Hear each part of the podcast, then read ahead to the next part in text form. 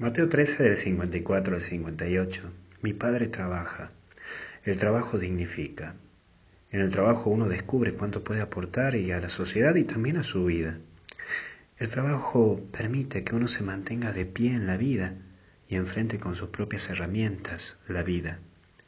Pero también vemos que el cansancio que produce el trabajo significa esfuerzo y también esmero. Es luchar por un sueño.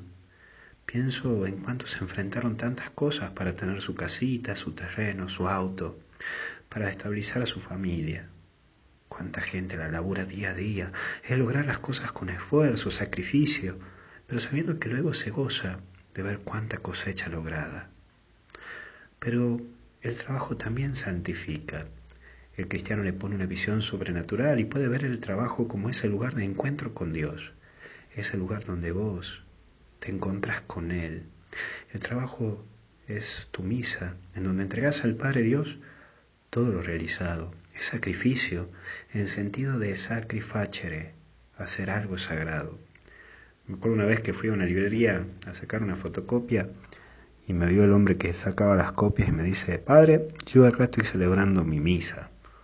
Wow, digo yo, pero ¿cómo es esto? Sí, me dice, porque así como ustedes los curas, cuando celebran la misa, elevan la hostia y le entregan al Señor para que salga el cuerpo de Cristo, yo también entrego las hojas y cuando viene un cliente le digo, Señor, que salga lo mejor para que pueda servir a este hermano.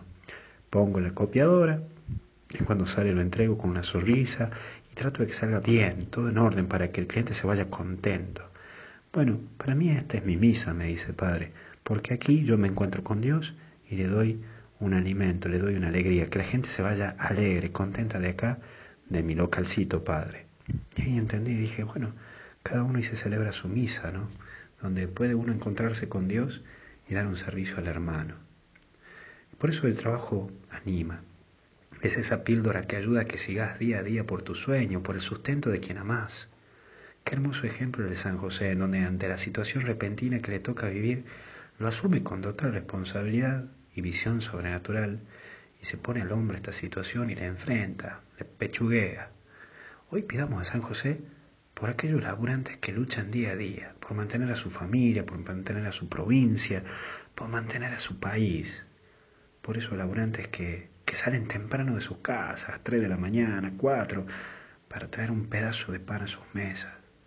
Esos laburantes que tienen que estar sentados en una oficina por horas y tienen que bancarse toda la situación. Me puedo pensar incluso a la gente que labura en los, call centers que tiene que escuchar los llamados y las quejas de tanto.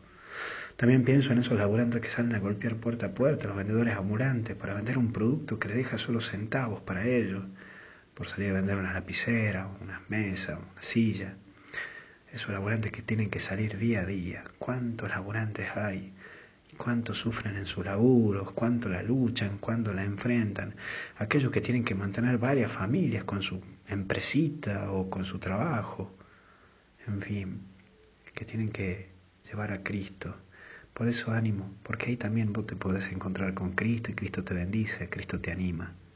Fuerza y a seguir. Si tenés laburo, dale gracias a Dios.